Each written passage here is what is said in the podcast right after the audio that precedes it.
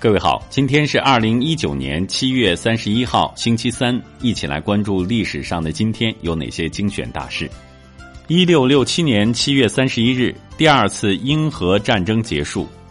一八八六年七月三十一日，匈牙利作曲家、钢琴家李斯特逝世。一八九一年七月三十一日，美国发明家爱迪生申请到电影摄影机的专利权。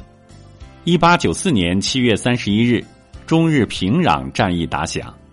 一九一一年七月三十一日，同盟会中部总会成立。一九一三年七月三十一日，袁世凯任命熊希龄为国务总理。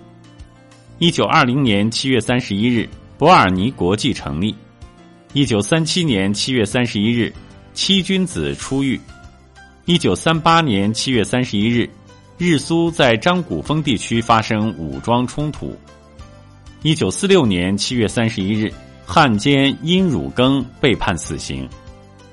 一九四七年七月三十一日，西北野战兵团正式定名为西北野战军。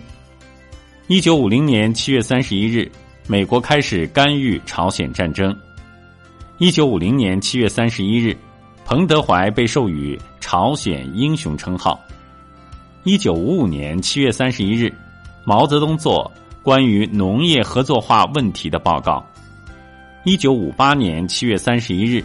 伊拉克政变，一九五八年七月三十一日，毛泽东拒绝苏方建立联合舰队建议。一九六三年七月三十一日，非洲发展银行决定成立。一九七一年七月三十一日，人类首次月球车行驶。一九七五年七月三十一日，西方七国首脑会议制度化。一九八五年七月三十一日。第一届十六岁以下世界足球赛在中国举行。一九八五年七月三十一日，南非进入紧急状态。一九八九年七月三十一日，文艺理论家周扬逝世。一九八九年七月三十一日，永济县出土唐代铁牛。一九九一年七月三十一日，美苏达成削减战略武器条约。二零一五年七月三十一日。中顾委张晋夫在京病逝。二零一七年七月三十一日，布达佩斯游泳锦标赛落幕。